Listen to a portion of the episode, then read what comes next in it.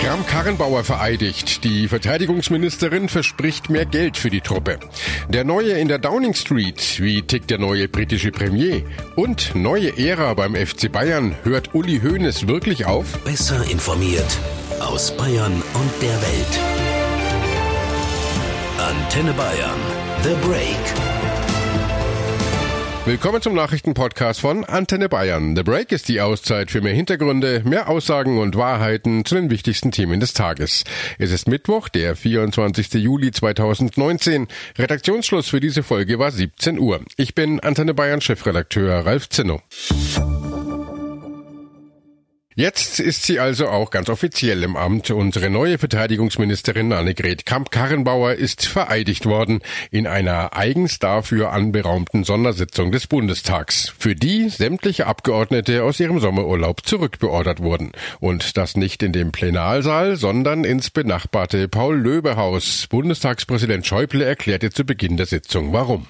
Wir können heute nicht in unserem Plenarsaal tagen, da in dieser sitzungsfreien Zeit dort notwendige Bauarbeiten stattfinden. Im Plenarsaal werden zurzeit die Induktionsschleifen zur Unterstützung von Hörgeschädigten, die Feuerlöschanlage und der Teppichboden erneuert.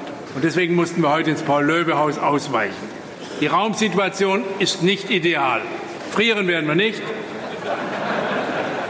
Mit Augenmaß und Kreativität werden wir aber gemeinsam auch an diesem Ort eine würdige Plenarsitzung durchführen. Die Sondersitzung selbst wird von vielen kritisiert, denn war eine Vereidigung jetzt mitten in der offiziellen Ferienzeit des Bundestags wirklich nötig? Die Kosten für die Rückreise zahlt der Staat und damit der Steuerzahler. Nach Informationen der Bild kosteten solche außerplanmäßigen Sondersitzungen bisher im Schnitt um die 100.000 Euro. Auch FDP-Chef Lindner hält den Termin für überflüssig. Aus unserer Sicht hätte es äh, diese Sitzung des Bundestages nicht geben müssen. Wir haben eine Kollegin, die vier oder fünfmal fliegt, zweimal mit dem Schiff fährt, zweimal übernachten muss, um Berlin zu erreichen. Wir sind als Abgeordnete alle immer im Dienst und äh, kommen deshalb auch gerne zusammen, wenn es politisch notwendig ist. Ich setze aber Zweifel in die Notwendigkeit dieser Sitzung. Wir hätten die Legitimität von Frau Kramp-Karrenbauer als Inhaberin der Befehls- und Kommandogewalt nicht angezweifelt, selbst wenn es noch einige Wochen gedauert gedauert hätte, bis sie formal vor dem Parlament vereidigt wird. Aber es sollte eben alles nach Protokoll gehen, daher die Vereidigung heute, eine Woche nach AKKs Ernennung. Und so hörte es sich dann an, für das mehr als 700 Abgeordnete extra nach Berlin gekommen waren. Ich schwöre, dass ich meine Kraft dem Volke, dem Wohle des deutschen Volkes widmen, seinen Nutzen mehren, Schaden von ihm wenden, das Grundgesetz und die Gesetze des Bundes wahren und verteidigen, meine Pflichten gewissenhaft erfüllen und Gerechtigkeit gegen jedermann üben werde. So wahr mir Gott helfe. Dass ausgerechnet die CDU-Chefin überraschend dieses Amt übernommen hat, sehen viele nach wie vor kritisch. Nicht zuletzt, weil Kram-Karrenbauer noch zwei Wochen zuvor kategorisch ausgeschlossen hatte, in die Regierung einzutreten. Linken Fraktionschef Bartsch bringt es so auf den Punkt. Das Verteidigungsministerium soll zum Karrieresprungbrett der Kanzlerschaft werden. Wollten Sie sich nicht voll der CDU widmen? Ist das glaubwürdig? Machen Sie jetzt eigentlich beides halbtags? Kennen Sie die vielen Baustellen, die hier, die hier, heute alle schon genannt worden sind im Verteidigungsministerium? Von Beraterverträgen, vom Chaos in der Beschaffung und, und, und. Was sollen die Wählerinnen und Wähler davon halten? Glaubwürdig ist das nicht. Ins gleiche Horn bläst auch der AfD-Sprecher für Verteidigung Lukassen. Was, Frau Bundeskanzlerin, überzeugt Sie eigentlich jedes Mal aufs Neue, dass völlig fachfremdes Personal fernab jeder Affinität zu Streitkräften die Bundeswehr gut führen kann. Die neue Verteidigungsministerin verteidigte sich ein weiteres Mal selbst und forderte auch in ihrer ersten Regierungserklärung erneut mehr Geld für die Truppe. Nur so könne die Bundeswehr ihrer Aufgabe gerecht werden. Dieser Dienst braucht Unterstützung und zwar konkret und mit Priorität. Denn diese Frauen und Männer dienen. Sie dienen, damit wir in Frieden und Freiheit leben können. In einem Frieden, der leider nicht selbstverständlich ist. Gerade in diesen Zeiten ist unsere Bundeswehr eines der zentralen Instrumente unserer Sicherheit.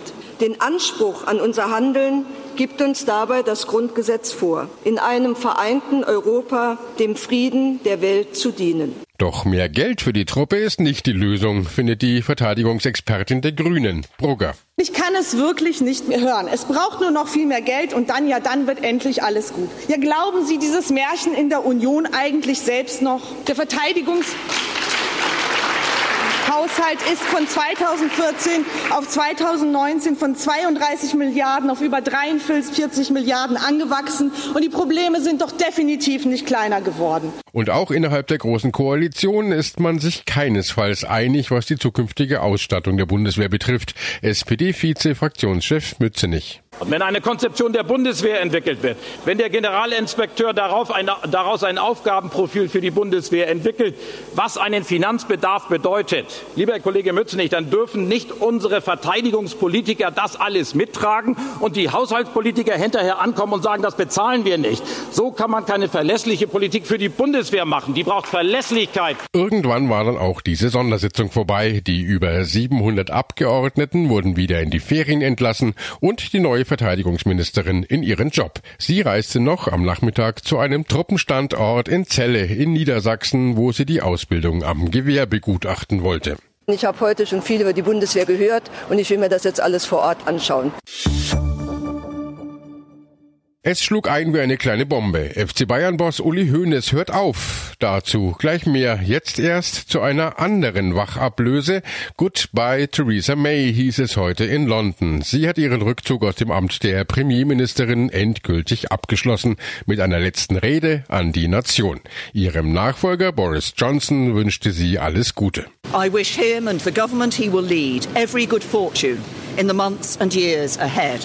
Und dann ging es Schlag auf Schlag. May überreichte der Queen ihr Rücktrittsgesuch. Die ernannte gleich den neuen Premier. Und der will noch heute seine erste Rede halten. Zum ersten Mal auch in seiner neuen Adresse, der legendären Downing Street Number 10.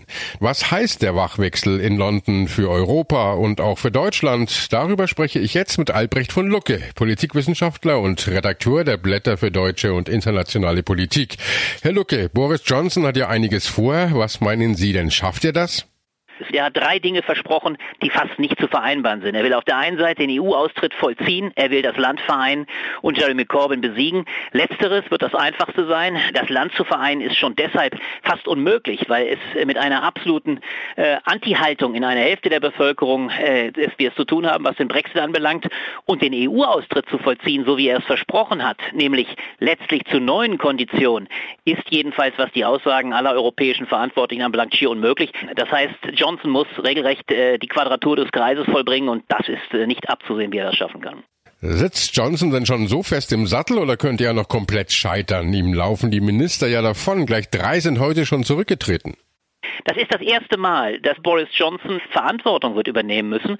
Und insofern ist überhaupt nicht absehbar, dass er diesmal mit seiner Kampagne, äh, die ja auch letztlich auf Lügen basierte, wir werden Entscheidendes verändern, dass er damit durchkommt. Und dann könnte in der Tat äh, schon am 31. Oktober die Enttäuschung gewaltig sein. Und dann ist gar nicht absehbar, was das in Großbritannien für Folgen hat. Neuwahlen, möglicherweise aber auch, äh, wenn es denn zu einem harten Brexit kommt, der Ausstieg Schottlands.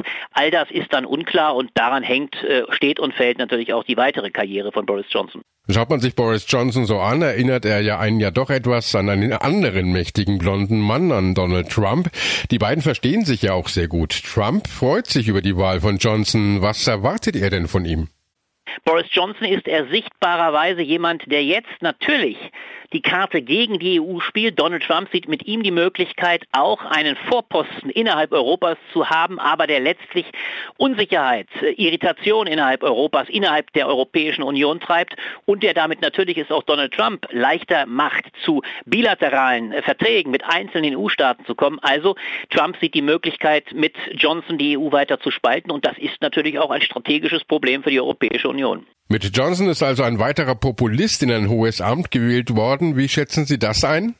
Johnson ist damit letztlich nur das Tüpfelchen auf dem i und das ist insofern besonders dramatisch, als wir es ja mit der ältesten Demokratie überhaupt zu tun haben. Dass Großbritannien jetzt zum zweiten Mal einer Lügenkampagne dieser Art auf den Leim gegangen ist. Erst beim Brexit, jetzt auch bei der Wahl Boris Johnsons, erst zum Chef äh, seiner Partei, aber damit auch äh, zum zukünftigen Premierminister. Das ist ein Drama und viele hätten es nicht für möglich gehalten, dass die älteste Demokratie übrigens auch in rassistischer Weise so aus dem Lot gerät und das macht diese populistische politische Wahl zu einer besonders dramatischen. Johnson hat sich ja bisher vor allem hervorgetan als absoluter Brexit-Hardliner. Das hat er gestern nach seiner Wahl auch ja nochmal ganz klar gemacht. Ich sage zu allen Zweiflern, wir werden den Brexit durchsetzen. Unser Land wird aufstehen und wir werden Selbstzweifel und Negativität beseitigen mit besserer Bildung, besserer Infrastruktur, mehr Polizei. Wir werden dieses Land vereinen. Herr Lucke, wie auch immer der Brexit Ende Oktober abläuft, mit oder ohne Abkommen mit der EU, was für Auswirkungen wird er auf Europa haben? Wenn es gelingt, einen weichen Brexit zu bewerkstelligen, wäre das für beide Seiten die beste Lösung. Wird es ein harter Brexit, ist das für das Verhältnis zwischen Großbritannien und Europa fatal und besonders fatal übrigens für das Verhältnis zu Deutschland. Sollte die Anwerbung Donald Trumps verfangen, der ja sichtlich Europa spalten will und Großbritannien eher zurück in die amerikanisch-transatlantische Partnerschaft ziehen will, dann wäre das natürlich auch ein sicherheitspolitischer Verlust für die Europäische Union und da ist noch gar nicht nicht absehbar, wie dieser zu kitten ist. Danke, Politikwissenschaftler Albrecht von Lucke zum neuen britischen Premierminister Boris Johnson. Beim FC Bayern gibt es immer nur eine Erwartung, drei Punkte. Wenn einer nicht kicken kann, dann kann die Raute sein, wie sie mag. Dann gibt es ein schiefes Dreieck. Eure Scheißstimmung, das seid ihr doch dafür verantwortlich und nicht wir. Das war's noch nicht. Das war es jetzt dann wohl doch. Uli Hoeneß, Präsident des FC Bayern und wortgewaltiges Urgestein, hört auf. Das glaubt zumindest die Bildzeitung zu wissen und sorgte damit für einen Paukenschlag. Hoeneß wolle alle seine Ämter niederlegen, als Präsident und auch als Chef des Aufsichtsrats. Bei der Jahreshauptversammlung im November werde er nicht mehr zur Wiederwahl antreten. Vom FC Bayern hieß es dazu erstmal kein Kommentar. Inzwischen hat Uli Hoeneß sich selbst geäußert. Antenne Bayern Sportchef Carsten Wellert, was hat er denn gesagt? Ja, er hat gesagt, dass er nichts sagt. Also erstmal zumindest nicht. Dem Kicker hat er verraten, dass er am 29. August seine Entscheidung verkünden wird. Vor dem 29. August also nichts Offizielles. Er hat aber auch nicht gesagt, dass er bleiben wird. Wir können also wohl davon ausgehen, dass Uli Hoeneß wirklich einen Schlussstrich zieht. Carsten, gefühlt gibt's den FC Bayern, den gibt's ja gar nicht ohne Uli Hoeneß. Wie lange war er denn dabei? Ja, erst diesen Mai hat er 40 Jahre im Amt des Managers gefeiert. Davor holte er als Spieler ja schon dreimal den Pokal der Landesmeister, wurde dreimal mit dem FC Bayern Meister, elfmal den Pokal, einmal den Weltpokal und dann als Manager und Präsident folgten noch unzählige weitere Titel. Natürlich allen voran zweimal die Champions League, 21 Meisterschaften, 12 Pokalsiege und, und, und. Man muss einfach sagen, Uli Hoeneß ist Mr. FC Bayern und der FC Bayern wäre nicht das, was er heute ist, ohne Uli Hoeneß. Carsten, was könnten denn die Gründe Gründe für sein Ausscheiden sein? Hönes ist 67, aber das Alter allein wird es ja wohl nicht sein. Da gibt es einige Gründe. Also einmal, wenn man jetzt seine Tätigkeit beim FC Bayern sieht, er war da ja immer wirklich unumstritten und war immer der Macher und war bei den Fans beliebt und war immer der Kopf des Vereins. Dann gab es letztes Jahr diese Pressekonferenz, an die wir uns, glaube ich, alle noch erinnern können, als Uli Hoeneß ja gesagt hat, die Würde des Menschen ist unantastbar, den Umgang der Medien mit dem FC Bayern ganz scharf kritisiert hat, gesagt hat, dass der FC Bayern sich das nicht mehr gefallen lassen wird und so weiter. Und das war so ein Zeitpunkt, wo es ein bisschen gekippt ist. Da begann dann wirklich auch Kritik aus den eigenen Reihen und vor allem auch von den eigenen Fans und Fangruppierungen immer lauter zu werden, weil sie gesagt haben, ähm, ja, es braucht mal einen Wechsel an der Führung. Das fand man gar nicht gut, dieses Auftreten damals. Und Uli Hoeneß hat auch danach im clubeigenen Magazin dann gesagt, dass diese neuen Erfahrungen für ihn, also dieser Gegenwind, ähm, durchaus jetzt mitspielen bei Entscheidungen, die er in der Zukunft trifft. Und dann muss man natürlich auch sagen, privat waren es schwierige Jahre für ihn und vor allem auch für seine Familie. Der Gefängnisaufenthalt nach dem Steuerurteil gegen ihn hat natürlich gerade seine Frau und seine Kinder sehr belastet und angeblich hat er seiner Frau versprochen, dass er jetzt nach 40 Jahren Tätigkeit in wirklich äh, großen Ämtern beim FC Bayern nicht mehr den FC Bayern, sondern die Familie in den Vordergrund stellen möchte. Höhne soll ja auch schon einen Wunschnachfolger genannt haben. Ex-Adidas-Boss Herbert Heiner, aktuell Höhnes Stellvertreter im FC Bayern Aufsichtsrat. Was gibt's über ihn zu sagen? Ja, Herbert Heiner, da kann man natürlich sagen, der hat sicherlich nicht die Strahlkraft wie ein Uli Hoeneß. Er war auch nie Profifußballer, hat aber natürlich Fußball gespielt und wollte auch Profi werden. Hat dann beim FC Ottering in Niederbayern gespielt, hat bei der Familienmetzgerei mit ausgeholfen und da gearbeitet, nebenbei BWL studiert dann war er 15 Jahre lang der Chef von Adidas und kam damit auch mit dem FC Bayern in Berührung und hat da dann auch wichtige Aufgaben übernommen. Zum Beispiel ist er jetzt gerade eben amtierend stellvertretender Aufsichtsratsvorsitzende, also sozusagen der Vize von Uli Hoeneß, der im Moment ja noch Aufsichtsratsvorsitzender ist. Fachlich ist er also definitiv ein sehr geeigneter Mann Und man muss sich ja auch im Klaren sein, die Fußstapfen von Uli Hoeneß, die sind so groß, gerade mit seiner, mit seinem Auftreten bei der Presse, seiner Abteilung Attacke. Äh, da muss man auch sagen, niemand egal wer Präsident werden würde, kann diese Fußstapfen eins zu eins ausfüllen. Bestätigt ist ja noch nichts, aber gibt es schon Reaktionen auf die Rücktrittsspekulationen rund um Uli Hoeneß? Ja, der FC Bayern befindet sich ja heute auf der Rückreise von der USA Promotion Tour und da haben die Verantwortlichen vom FC Bayern und die Spieler diese Meldung gehört und die waren alle sehr überrascht. Also Nico Kovac hat zum Beispiel der Trainer auf einer Pressekonferenz gesagt, dass er nichts dazu sagen kann, weil er nicht weiß, wie viel wirklich an dieser Meldung dran ist. Karl-Heinz Rummenigge wirkte, als äh, Journalisten ihn darauf angesprochen haben, auch sehr überrascht. Auch unter den Spielern war das natürlich Gesprächsthema Nummer eins. David Alaba war geschockt, kann sich den FC Bayern ohne Uli Hoeneß irgendwie gar nicht vorstellen. So sieht es übrigens auch Ex-Skirennläufer Felix Neureuter, der ist seit Kindertagen FC Bayern-Fan und mit ihm habe ich heute darüber gesprochen. Felix, als du heute früh gehört hast, Uli Hoeneß hört als Präsident beim FC Bayern auf, was hast du da gedacht? Ich war geschockt. Also, weil das kann man sich nicht vorstellen. FC Bayern ohne Uli Hoeneß, aber klar, irgendwann wird's mal soweit sein. Und aber bis jetzt hat, also war das noch nie zur Debatte gestanden bei mir. Das heißt, auch in deinem Alter, du kennst quasi den FC Bayern gar nicht ohne Uli Hoeneß. Nie ohne Uli Hoeneß erlebt und ich glaube auch, wenn er aufhört, dass, dass er trotzdem nicht weg sein wird. Das kann ich mir einfach, kann ich mir nicht vorstellen. Das ist sein, sozusagen auch seine Familie, ähm, sein, ja, sein Baby und, und da muss er, also wie gesagt, ich kann mir nicht vorstellen, dass er da sich komplett zurückzieht, sondern der muss da immer noch irgendwie mitreden und das hoffe ich auch sehr für den Verein.